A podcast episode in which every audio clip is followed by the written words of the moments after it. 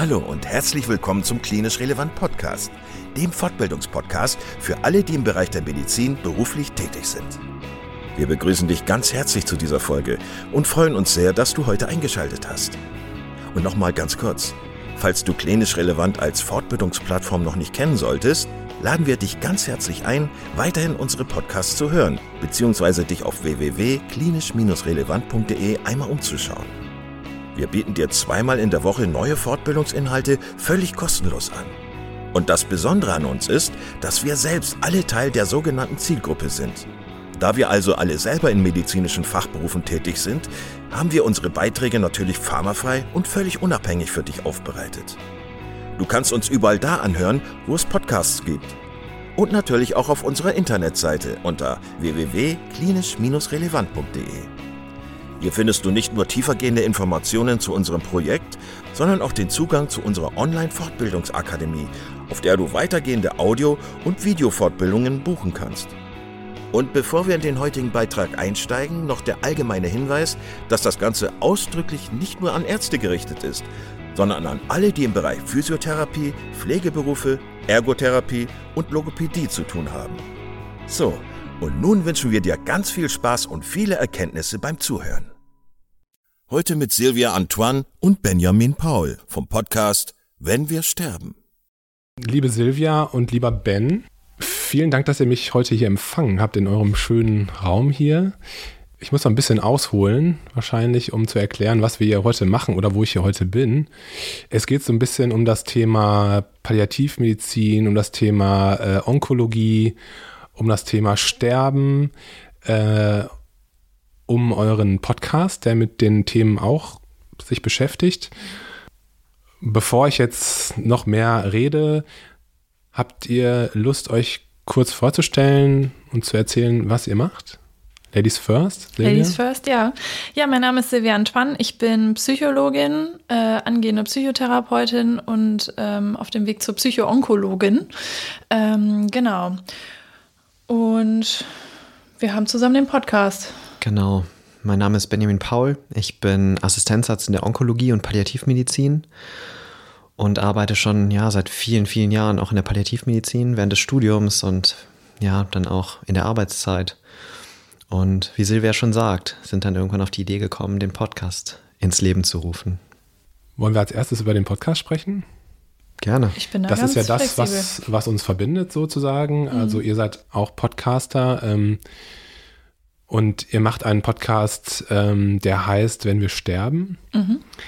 Und der befasst sich natürlich mit dem Tod. Der, also in diesem Podcast sprecht ihr mit Menschen, die todkrank sind. Mhm. Ähm, ihr sprecht auch mit Angehörigen.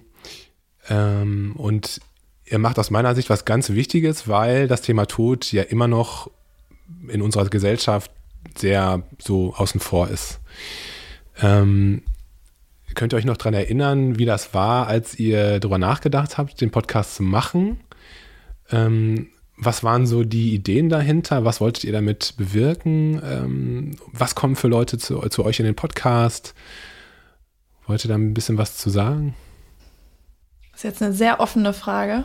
Ja, aber Wo die fangen wir können an? wir füllen. Ja, genau. Also für mich persönlich, darf ich anfangen? Bitte. Ja. Äh, für mich persönlich war es einmal, um so ein Stigma oder so ein Tabuthema zu nehmen, ähm, weil ich das Gefühl habe oder auch in Gesprächen mit Patienten erlebt habe, dass die häufig das Gefühl haben, manchmal wissen Leute gar nicht, wie sie mit mir reden sollen, jetzt wo ich diese Diagnose habe. Ähm, und dass da auch so eine Einsamkeit mit einhergeht und aber auch so Angehörige, die dann Schwierigkeiten haben, wie gehe ich damit um und darf ich das überhaupt ansprechen, lasse ich es lieber sein, ähm, der Elefant im Raum. Und das einfach so ein bisschen zu normalisieren und vielleicht einfach auch zum einen auch ein Modell zu geben, wie, wie redet man mit jemandem vom Lebensende, aber auch was sind Themen und das Thema einfach zu normalisieren, ja. Es ist so, dass wir immer wieder ins Gespräch gekommen sind, als wir zusammen hier gearbeitet haben und über die Patienten, über Situationen, die schwierig für uns waren, über Dinge, die schön waren, um einfach den Tag und Situationen wieder aufzuarbeiten, ja. Und dann gab es eben eine äh, PJ-Studentin, die eng mit uns zusammengearbeitet hat auf der Palliativstation und die oft dabei war bei Gesprächen, die wir dann noch nachträglich geführt haben und uns gesagt hat, Mensch, ich könnte euch doch den ganzen Tag zuhören. Und das hat uns so ein bisschen angestachelt, mal drüber nachzudenken, was draus zu machen aus den Erlebnissen, die wir haben und aus den Gedanken, die wir auch haben. Nämlich zum einen, wie Silvia gerade schon gesagt hat, um Themen rund um Tod und Sterben in der Öffentlichkeit mehr präsenter zu machen, um Menschen näher daran zu führen, weil ich glaube, also ich sehe es als Privileg, was ich machen darf, und zwar mit sterbenden Menschen tagtäglich zu arbeiten, die Lebensgeschichte wahrzunehmen und ja, den Menschen tatsächlich als die Persönlichkeit, die er ist, kennenzulernen. Und ich glaube, und das nehme ich für mich auch mit, dass davon ganz viel nach außen transportiert werden kann, weil Menschen sowohl, die schwer krank sind, die eine Diagnose bekommen, die lebensverkürzend ist, aber auch Menschen, die nicht jetzt sterbend sind, sondern vielleicht Angehörige betreuen, begleiten, ähm, oder auch jeder andere Mensch, der allein schon durchs Mensch, Menschsein sterblich ist, sich mit dem Tod konfrontieren kann und ganz viel auch lernen kann von Menschen, die schwer krank sind. Jetzt kann ich mir vorstellen, also du hast es ja gerade schon gesagt, Silvia, dass Kommunikation mit Menschen, die ähm, kurz davor sind zu sterben möglicherweise oder eben einfach todkrank sind, dass die für uns immer schwierig ist. Und dass wir die manchmal vielleicht sogar wie so ein rohes Ei behandeln und um die herumschwirren und ähm, gar nicht so richtig das sagen, was wir vielleicht denken. Wie ist das, wenn man jetzt auf so einen Menschen zugeht und den fragt, dürfen wir mit Ihnen einen Podcast aufnehmen? Wie reagieren da die Menschen? Also ich muss natürlich dazu sagen, wir, wir filtern die Leute auch. Ne? Also ich äh, taste in Kontakten ab. Ich werde jetzt äh, bestimmt nicht mich irgendwie aufdrängen mit dem Thema, weil es einfach so sensibel ist und das sind vulnerable Patienten. Ähm, ich spreche das gezielt mit Menschen an, wo ich weiß, dass die einmal emotional an einem äh, stabilen Punkt sind, wo die reflektiert, distanziert und auch so eine gewisse Reife schon in ihrer Krankheitsverarbeitung haben, die vom Persönlichkeitstyp auch davon profitieren würden und vielleicht auch gerne darüber sprechen. Ähm, und häufig ergibt sich das. Also bei einigen hatte ich das tatsächlich, dass die so den Impuls hatten von, ich würde so gerne eigentlich was meinen Angehörigen geben, was da bleibt, so und ähm, dann dann kommt das manchmal so im Gespräch. Ne, das kann natürlich auch was ganz anderes sein. Das muss keine Audioaufnahme sein. Ähm, das ist zum Beispiel ein Weg oder andere, die einfach auch irgendwie mal so sagen, irgendwie, ich würde gerne was zurückgeben, ähm, weil ich nehme hier so viel an und ich kann gerade so wenig. Ähm, ja. Was die Erfahrung einfach zeigt in der Palliativmedizin, dass wir wegkommen von dem, dass Menschen geschützt werden müssen. Ja. Ähm, es ist nämlich so, dass man sieht, oft je kränker die Menschen sind und je mehr sie auch schon durchgemacht haben und erlebt haben in ihrer Krankheitsgeschichte, umso offener sind sie und umso lieber möchten sie auch was teilen und mitgeben. Ja, das sieht man im Kontakt mit Studenten zum Beispiel, ganz offen Studenten einzuladen, Gespräche zu führen, mhm. auch ehrlich und auch dahin, wo es weh tut, ja, mhm. Gedanken zu zeigen, die, ähm, die auch schwierig sind zu äußern, ja. Und ja, wie finden wir die Patienten? Genau, wie Silvia das gerade sagt. Sie hat natürlich oft nochmal einen intensiveren Kontakt in den Gesprächen, weil sie oft noch viel längere Gespräche und intensivere Gespräche mit den Patienten führt und dann noch besser spüren kann, ob es passen könnte. Ähm, und auf der anderen Seite sehe ich es ja auch in meinem Umgang tagtäglich mit den Patienten, ähm, wer sehr gerne von sich berichtet, ja, und dann sind wir so offen und sprechen es an. Und das zum einen, es gibt dann noch einen zweiten Aspekt. Der eine ist der, den wir genannt haben, um etwas zu zeigen, mitzugeben und Menschen daran teilhaben zu lassen. Der zweite Aspekt ist aber auch noch, und das hast du gerade noch schon mal kurz angesprochen, den Patienten und den Angehörigen was mitzugeben. Denn das ist das, was wir auch erleben, dass die Patienten dankbar sind und auch die Angehörigen noch eine Erinnerung zu haben ein Tondokument, wo man nochmal die Stimme hören kann, etwas, das bleibt. Und das ist, ist was, was auch ein, ein ganz tolles Feedback und eine Rückmeldung oft ist, ja. Auch von den Hinterbliebenen. Genau. Ja. Hm.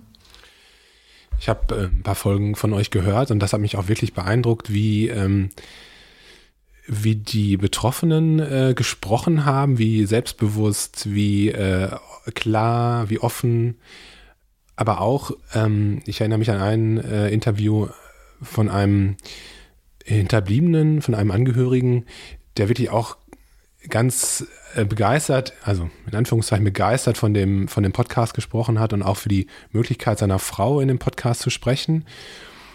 Und ähm, das hat mir doch nochmal gezeigt, dass, glaube ich, dass unsere Wahrnehmung oder unsere, ähm, unser Gefühl für diese Menschen in vielerlei Hinsicht wahrscheinlich nicht so ganz korrekt ist. Also ähm, und deswegen, das unterstützt das, was du sagst, Ben, dass, ähm, dass wir wahrscheinlich unsere Mm, unsere Art und Weise, mit den Menschen umzugehen, doch durchaus verdenken müssen. Das ist eigentlich spannend, dass man so das Gefühl hat, man muss auf einmal mit jemandem, den man ja auch vorher vielleicht schon kannte, auf einmal plötzlich anders, anders reden. Ja, warum ist das so, ne? Ja. ja. Ähm, ich glaube, jeder hat immer noch die Fähigkeit, es sei denn, es gibt Einschränkungen tatsächlich durch die Erkrankung, dass man nicht mehr so vigilant ist, ne? Oder ähm, dass man, dass man extrem traurig und belastet ist. Sowas gibt es ja auch, ja. Aber ansonsten können die Menschen ja schon selber Grenzen setzen, wie wir das auch können, ja. Und sagen, bis zu dem Punkt möchte ich gehen oder das geht mir zu nah, das ist mir zu viel. Und das ist in dem Podcast ja auch. Wir besprechen, wir führen ja Vorgespräche mit den Patienten und ähm, oder auch mit den Angehörigen und tasten ab, was gut ist, was an, angenommen wird, was sie sagen möchten, ja, und sagen auch immer ganz klar, wenn es was gibt, was, was sie nicht sagen möchten ähm, oder Fragen, die sie nicht beantworten möchten, dann müssen sie das nicht, ja, dann, dann ist da eine Grenze, die vollkommen in Ordnung ist. Und auf der anderen Seite schicken wir natürlich die fertig bearbeiteten Folgen auch immer den, den Menschen, dass sie uns ein Feedback geben können. Das ist gut, das muss noch raus, das stört mich. Ne? Ich kann mir vorstellen, dass, also wahrscheinlich rede ich da aus eigener Erfahrung, dass der Umgang mit, an, mit solchen Menschen, die todkrank sind, das natürlich auch mal bedeutet, dass man mit seiner eigenen Sterblichkeit mhm. konfrontiert wird. Und ich kann mir vorstellen, dass, dass das immer dazu führt, dass man die Leute so wie so ein rohes Ei behandelt. Also, mhm. Sag bitte nochmal, ähm, wie, wie oft kommt euer Podcast raus? Wo kann man den hören? Genau, damit die Leute, die jetzt gerade zuhören, äh, sich das auch zu Gemüte führen können. Also den Podcast kann man hören überall, wo es Podcasts gibt. Ähm, und wir versuchen alle zwei Wochen eine Folge zu veröffentlichen. Das ist so unser Ziel. Genau. Das ist genau. Manchmal hakt es. Es hat natürlich gibt ja zwei Aspekte. Der eine ist, dass wir am Anfang auch Folgen rausgebracht haben, wo wir nur miteinander sprechen, wo wir Themen, medizinische Themen, die uns wichtig sind, in der Palliativversorgung und am Lebensende besprechen. Was bedeutet es, eine Diagnose zu bekommen, die lebensverkürzend ist? Wie gehen wir mit dem Sterben um? Was, was macht es mit uns, das, was du gerade gefragt hast, tagtäglich mit dem Tod konfrontiert zu sein? Ähm, und sind dann mehr dazu gekommen, mehr Patienten und Angehörige zu involvieren. Und das, wir wollen das jetzt auch in, in, einer Mischung wieder weitermachen, ja. Nur ist es so, deshalb, wir denken schon darüber nach, alle zwei Wochen eine Folge rauszubringen. Manchmal klappt es halt nicht. Ne? Und wir haben eine Homepage, ähm, wenn wir sterben, minus der Podcast.de. Da ist ein bisschen was erklärt über den Podcast und man kann auch über die Homepage direkt auf die Folgen zugreifen. Ja. Ich mag eure Intro-Musik, die ist sehr schön, Klaviermusik. Vielen, vielen Dank. Ja, die hat sich entwickelt es ist ja so, wir beide, also wir haben ja zu dritt eben auch nochmal darüber gesprochen, was bedeutet Podcast, wie sind wir dran gekommen? Ja, das ist ja ein Phänomen, was vor einigen Jahren größer und größer geworden ist. Und für uns war das so, dass wir, als wir darüber gesprochen haben, wir würden gerne einen Podcast machen, ähm, ja auch die Frage, wie macht man das? Hm und haben jemanden kennengelernt, einen Musiker, der uns geholfen hat, erstmal da reinzutauchen, wo wir auch die Aufnahmen gemacht haben, die ersten vier Folgen, der die Musik für uns geschrieben hat, ein ganz begnadeter Musiker, wirklich, und wir waren ganz begeistert. Haben aber irgendwann gemerkt, das geht nicht mehr zusammen weiter, wir wollen eigenständiger sein und haben dann über das Internet, über eine, Home, über eine Seite, wo man eben so Dienstleistungen bekommen kann, einen Musiker gefunden aus dem Ausland, ähm, der sofort on fire war, als er das Thema gehört hat und der uns jetzt die neue Musik komponiert hat, die wir wussten ja nicht, was kommt. Wir kannten ihn nicht und wir haben es einfach ausprobiert. Und ich muss sagen, er hat das schon sehr gut getroffen und es berührt uns. Und das war uns auch wichtig, eine Musik zu haben, die eine gewisse Stimmung übermitteln kann. Ja. Ich würde gerne mit euch noch sprechen ähm, über eure Jobs. Ja, gerne.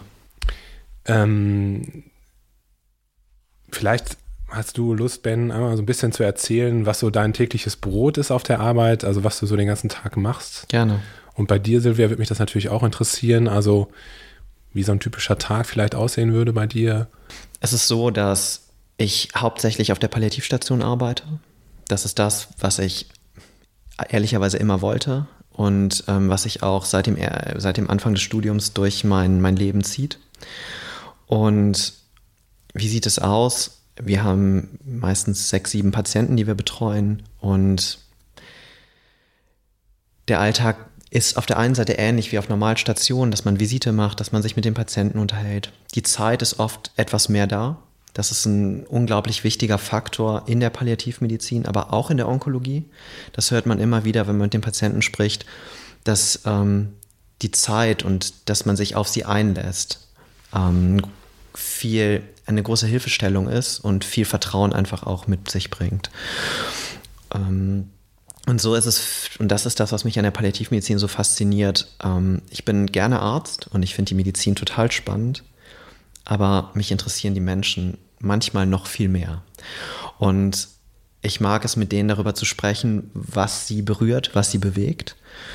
Und mit denen zusammen eben einen Plan zu machen, wie geht's weiter und wie sieht die Zeit, die noch bleibt, aus und was können wir tun, was auch weit über die Medizin hinausgeht.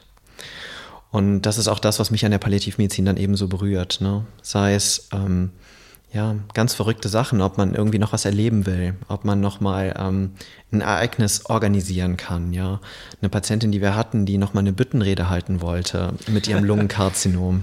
Großartig. Und das sind Sachen, die mich unfassbar berühren und bewegen. Und was ich auch sehr, sehr schätze, was den Alltag betrifft, die enge Zusammenarbeit mit den verschiedenen ähm, anderen äh, Professionen. So haben wir uns ja auch kennengelernt, gelernt, Silvia und ich. Ne? Die psychologische Seite, die oft in der, im Krankenhaus viel zu kurz kommt. Mhm. Ähm, Musiktherapie. Mhm. Mit der Pflege hat man oft noch mal ein viel engeres Verhältnis, als man das auf normalen Stationen hat. Ähm, und, und so ist es mit der Physiotherapie, die da ist. So sitzt man zusammen und bespricht diese einzelnen Fälle sehr intensiv. Und das ist das, was mich jeden Tag wieder fasziniert und was ich gerne mache. Silvia, wie ist es bei dir? Ja, ich bin ja nicht nur auf der Pali, beziehungsweise in letzter Zeit ja auch leider ein bisschen weniger. Ähm, und ähm, bei uns ist es tatsächlich so, wir müssen halt äh, alle Erstdiagnosen sehen im Krankenhaus, also Leute, die eine neue Krebsdiagnose bekommen haben. Und ähm, zusätzlich wird halt noch gescreent nach äh, Redebedarf. Also es gibt den Hornheimer Bogen, der praktisch einmal äh, sortiert, praktisch die Leute, die, die höheren Leidensdruck haben ähm, und vielleicht auch ein Gespräch möchten. Und im Endeffekt wird dann morgens einfach ähm, unter uns Kolleginnen geschaut, wer hat wie viel Valenzen noch und dann teilen wir die Leute auf und dann ist jeder Tag so ein bisschen, ja, man weiß nie so richtig, was passiert, weil die Gespräche manchmal zehn Minuten und manchmal zwei Stunden noch. Ja, genau. Also ähm, genau, dann die Palliativstation wird natürlich auch von uns mitbetreut, aber auch die ganz normalen, ähm, ähm, ja, von Anfang bis Ende praktisch ist alles dabei. Ihr habt beide, glaube ich, schon ziemlich viel Erfahrung, was Palliativmedizin betrifft. Ähm, mich würde interessieren, ähm, was das so mit euch gemacht hat. Also ich bin äh, ja häufig als Konsilarzt unterwegs und äh, laufe so über die Intensivstationen auch. Und was ich da so wahrnehme, ist häufig so eine, ähm, so eine abgestumpfte Haltung dem Tod gegenüber. So nach dem Motto, da können wir eh nichts mehr machen, so, das sind so Sachen, die ich häufig höre. Das ist jetzt gar nicht wertend gemeint. Ich will einfach nur das beschreiben.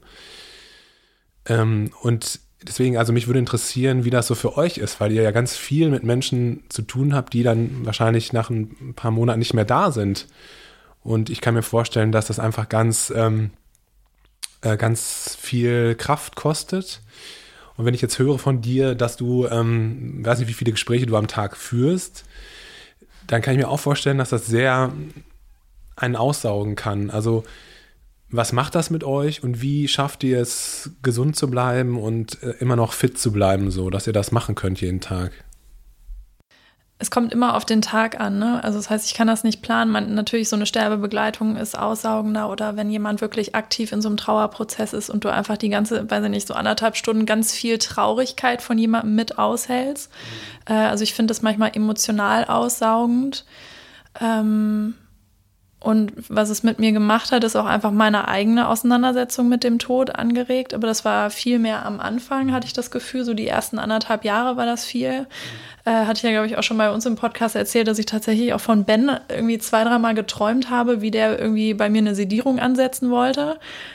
also das war ähm, auch irgendwie bei mir Teil, also im Endeffekt einfach, dass ich mich mit meinen eigenen Ängsten auseinandersetze. Ähm, ja, und was mir hilft, ist, muss ich sagen, nicht Vollzeit hier zu arbeiten. Ich glaube, ähm, das ist ein riesiger Faktor. Ich habe ja noch eine zweite Anstellung in der psychotherapeutischen Ambulanz, wo ich mit ganz vielen anderen ähm, psychischen Störungen arbeite. Ich glaube, das hilft, weil das einfach emotional ähm, ja schon anstrengend ist. Ja. Das sind ganz viele Aspekte, die jetzt zusammenkommen in der Frage für mich. Ja, zum einen ist es so, ja, die Arbeit ist oft sehr schwer ähm, und psychisch belastend, ohne Frage, weil man jeden Tag 100% da sein muss und gefordert ist von dem Menschen, mit dem man sich in diesem Moment dann auseinandersetzt. Mhm.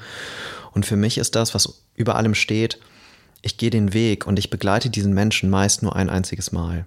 Und es gibt keine zweite Chance. Ja, ich kann nicht sagen, ach Mensch, beim zweiten Mal, wenn er nochmal kommt, macht man es besser, sondern meistens ist es so, ähm, es kommt jemand nur einmal, dann geht er ins Hospiz oder verstirbt bei uns und ähm, es gibt natürlich auch einen Teil, der nach Hause geht und besser wird, Symptome gut kontrolliert, etwas fitter und kann nochmal besser in sein Leben wieder zurückgehen. Aber diesen Ehrgeiz habe ich, dass ich jede Begleitung so gut wie möglich ähm, ja, durchführen möchte und für die Menschen da sein möchte. Das ist das eine. Das andere ist, wie gehe ich damit um? Ja, der Faktor Stress im Krankenhaus ist oft was, was das Ganze so torpediert, ja. Ich meine, das kennst du sicherlich auch aus deiner Zeit aus dem Krankenhaus von früher, ja. Es ist nun mal kein Ort, in dem man immer entspannt, sondern es ist immer Hektik, es kommen immer neue Dinge, die man plötzlich machen muss, neue Konsile und in, da muss man sich versuchen, Raum zu schaffen. Ein ganz wichtiger Aspekt war es, dass wir beide uns gefunden haben, dass wir uns auseinandersetzen können, dass wir miteinander sprechen können, dass man jemanden hat, wo man sich wohlfühlt und ähm, seine Sorgen, aber auch seine Freude in dem Moment mal teilen kann. Wenn ich Dinge bespreche, Situationen bespreche, die schwer sind und ich mal hier rausgehe, was öfter mal vorkommt und ähm, ich eine Schwere mit mir trage, ist das gleichzeitig aber was, was mich auf der anderen Seite auch glücklich macht, weil ich das Gefühl habe, es war total wichtig, diese Gespräche zu führen. Sonst wird es mir nicht so, so gehen. Sonst wäre es viel leichter, ja, wenn da, wenn da nichts Essentielles, Wichtiges besprochen worden wäre was mir hilft, ich, habe so meine Rituale auch, mit denen ich umgehe. Ja, ähm, ich genieße es total, essen zu gehen. Ich kann da noch mal reflektieren. Viele sagen immer zu mir, du gehst alleine essen, das ist total komisch, das könnte ich nicht. Für mich ist das eine super entspannende Situation, weißt du? Ich habe die Menschen um mich rum, die auch essen gehen, mit ihrer Familie, mit ihren Freunden, wie auch immer. Es passiert was, es lebt was, mhm. aber keiner will was von mir. Ich habe meine Ruhe, ich kann den Tag noch mal Revue passieren lassen. Ich kann über Dinge nachdenken, die ich gerne in meiner Freizeit machen möchte und kann einfach nochmal runterkommen und entspannen. Ähm, und so gibt es Situationen, die ich, die ich genieße. Ähm, Dinge, die ich mag, Architektur, ähm, ähm, Mode, Sachen, die mir nochmal Freude machen für mich selber, wenn ich dann frei habe. Ja. Und so ist es diese Mischung. Aber es ist ohne Zweifel so, dass, ähm, dass es ein Beruf und ein Feld ist, das einen extrem fordert. Und was ich, wo ich gerne noch was zu sagen möchte, ist das, was du eben angesprochen hast, was du auf der Intensivstation erlebst. Ich glaube, wir alle, und das ist etwas, was ich in den ganzen Jahren, in denen ich jetzt arbeite, ich habe 2008 angefangen zu studieren und ähm, immer was, wie ich gesagt habe, in der Palliativmedizin gemacht und man erlebt eine, oder ich erlebe auch eine Veränderung in mir, wie ich mit manchen Situationen umgehe. Das heißt, manchmal ist eine Sensibilität, die früher noch ausgeprägter war, in manchen Situationen ein bisschen abgestumpft. Es ist für mich nur wichtig, das wahrzunehmen und das zu reflektieren. Und ich glaube, wenn man in Situationen ist, wie auch auf der Intensivstation, eine Zeit, die ich auf der einen Seite gern gemacht habe, weil ich tolle Kollegen hatte, es aber überhaupt nicht meine Welt ist und ich da auch nicht arbeiten möchte, ja. Ähm, ich aber verstehen kann, dass das ähm, Du kannst mit den Menschen dort, mit den Patienten nicht in der Maße reden, wie du es in der Palliativmedizin oder auf einer anderen Station kannst, ja. Du erlebst viel Leid mit. Du siehst viele Grenzen, Therapielimitierungen, ähm, die man irgendwann auch besprechen muss, weil die Medizin Grenzen hat, glücklicherweise auch manchmal Grenzen hat, mhm. die wir manchmal auch überschreiten. Und, ähm, und ich glaube, man muss sich einfach selbst reflektieren. Und es ist in jedem Bereich, in dem wir arbeiten, eine große Belastung, auch emotional. Und das nicht nur in der Palliativmedizin, die wir in unserem Job hier auch mittragen. Ne? Ja, genau. Ich glaube, dass, dass das auf den Intensivstationen auf jeden Fall so dieser Konflikt ist zwischen Maximalversorgung, dieser, dieser Trend dahin, äh, den multimorbiden Patienten, die wir haben. Und immer die Frage, wo fängt die Palliativmedizin an, wo hört die Maximalversorgung auf? Klar.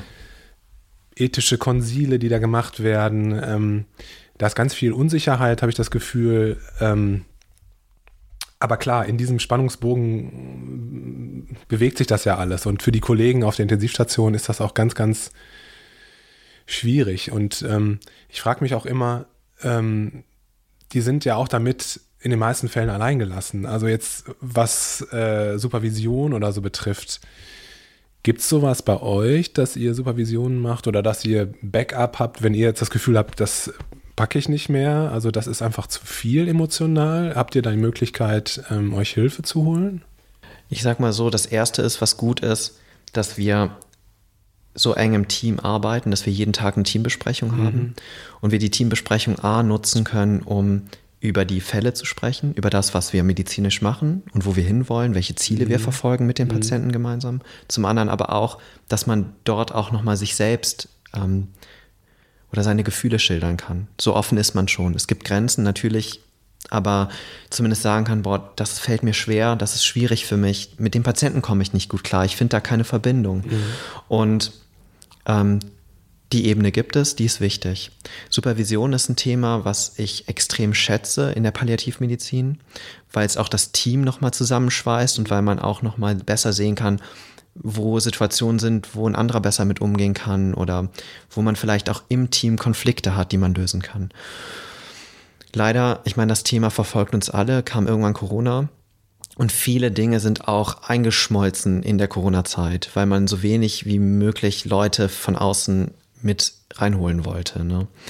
Aus Sicherheitsaspekten natürlich auch. Und deshalb ist es im Moment so, dass die Supervision nicht so regelmäßig stattfindet, aktuell nicht aber was ist, was, denke ich, schon wieder angegangen wird, ja, wenn die Welt wieder etwas normaler hier wird im Krankenhaus. Ja, ich denke, dass Supervision jetzt ja auch kein Allheilmittel nee. ist. Für den einen oder anderen ist das, glaube ich, auch nichts, wenn man genau. in der Gruppe da sitzt. Das stimmt, ja. Eher anstrengend, aber zumindest finde ich es wichtig, dass da so ein Angebot da ist, grundsätzlich. Genau. Es gibt Bücher über ähm, die Sachen, die Sterbende sagen, kurz bevor sie sterben was sie alles ähm, vielleicht anders gemacht hätten oder was sie vielleicht bereuen oder was sie vielleicht als besonders wichtig ansehen. Und das finde ich auch nochmal ganz spannend. Ähm, und ich wollte euch fragen, wenn ich, also wenn ihr das beantworten wollt, ob ihr für euch und für euer Leben solche Lehren für euer Leben mitgenommen habt. Ähm, Gab es da solche Situationen, wo ihr gesagt habt, das mache ich anders jetzt, wo mir der Mensch das gesagt hat? Gab es sowas? Es gibt so Situationen, ohne Frage. Und es gibt ähm, Begegnungen, die einen unglaublich berühren und wo man für sich ähm, oder wo ich für mich etwas rausziehe. Ja, und wo ich drüber nachdenke, ist das, was ich gerade tue, das Richtige? Mhm. Bin, muss aber so ehrlich sein, ähm, dass oft der Alltag überwiegt.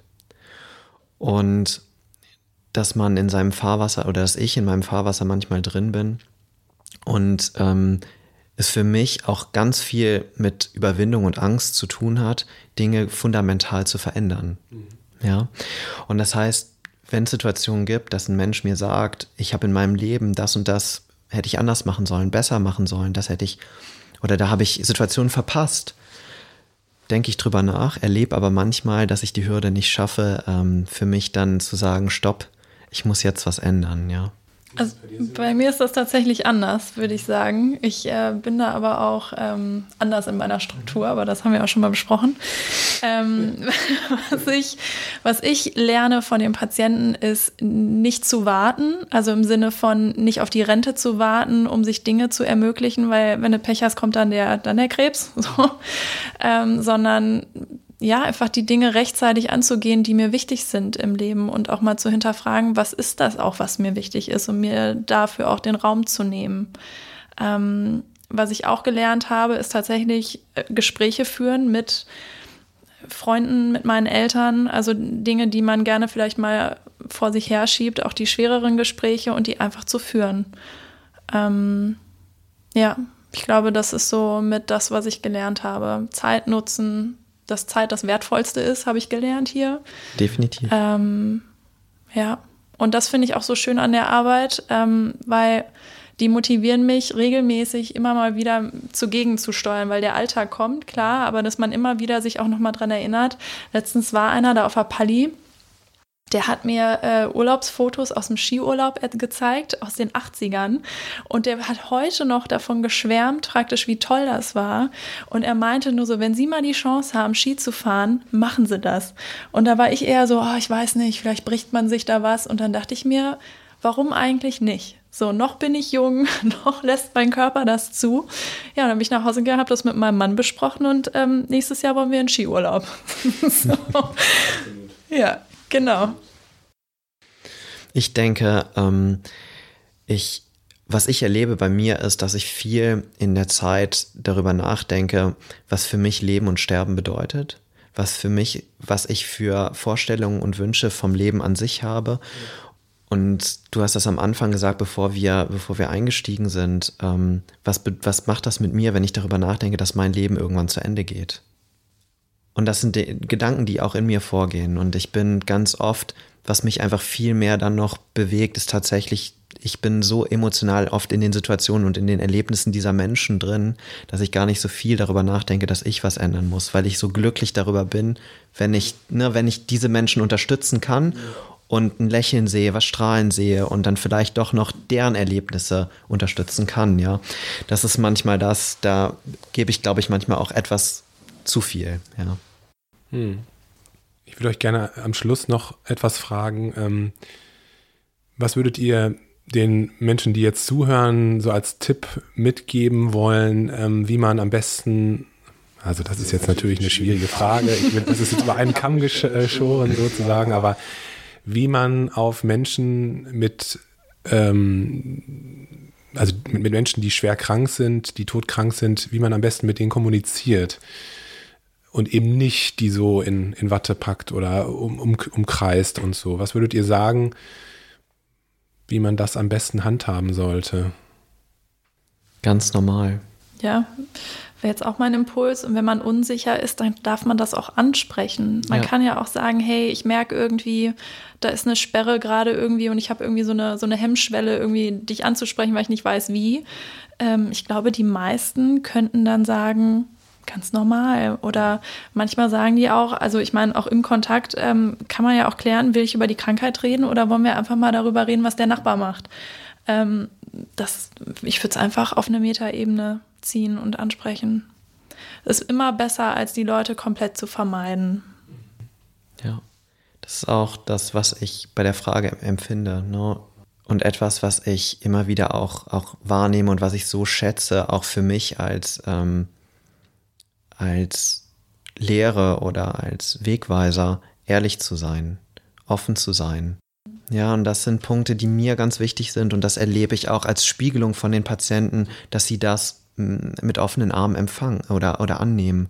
Und so ist es, wenn man auf jemanden zugeht, sei es als enger Angehöriger, als Freund, ähm, zum einen zu fragen, gerne, wie geht es dir, ohne Frage, aber wenn man es ehrlich meint, da haben wir auch schon mal drüber gesprochen, da hat auch letztens ein Patient ganz viel drüber erzählt, mit dem wir gesprochen haben, dass er, dass er Angehörige oder Freunde provoziert hat mit der Antwort, also in Anführungszeichen provoziert, mit der Antwort auf die Frage, wie geht es dir? Und dann hat er mal bewusst gesagt, schlecht ich habe die und die Beschwerden und das belastet mich in der Situation meiner Erkrankung. Und er war so über, also nicht überrascht, aber ne, dann standen die Menschen da und wussten gar nicht, ja, was sage ich jetzt darauf? Ne? Genau, weil man erwartet, das ist das, dass man sagt, ach, ist alles okay. Ja, ja und seine Frau meinte dann, toll, hast du nochmal wieder jemandem den Tag versaut. So, genau.